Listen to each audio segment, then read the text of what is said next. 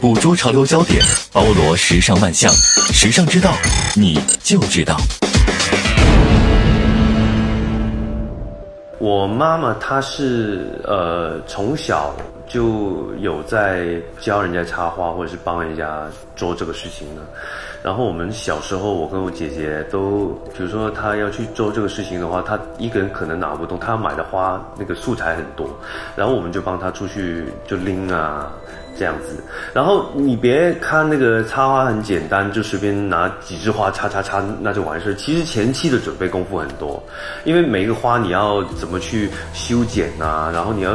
去哪里修剪呢，然后要比如说有些花你要放在水里面修剪，你要用刀或者是用剪。都有区别，然后它花的那个哪哪一种花，你要先把叶子去掉，要去掉多少，都会有影响。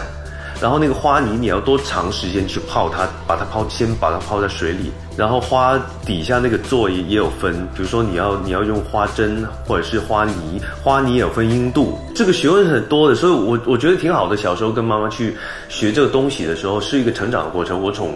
从大概我想。八九岁开始帮他做这个事情，到后来，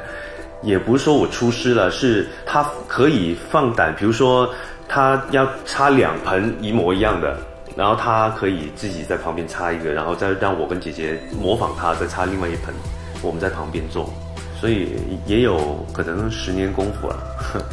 比如说我在横店拍戏，春节的时候我都喜欢自己买花，然后自己弄一下。我觉得还好啊，就就一个习惯，你形成了一个习惯。我现在有有这么一个冲动，想去考这个证，因为我妈妈当时学的是呃草月流，是一个日本的花艺的流派，然后那个流派的就是比较喜欢形态上的一些一些摆设。我觉得挺好的。我最近认识一个潜水的朋友，他也是经常去学这个东西的。我就问他有没有这个门路可以去找一下来学，因为他也是考很多关于花艺的学习。对啊，有一天可能我就去外面进修学插花，然后就国外考一些证，然后日本考一些证，回来可能开个店叫插花，说不定。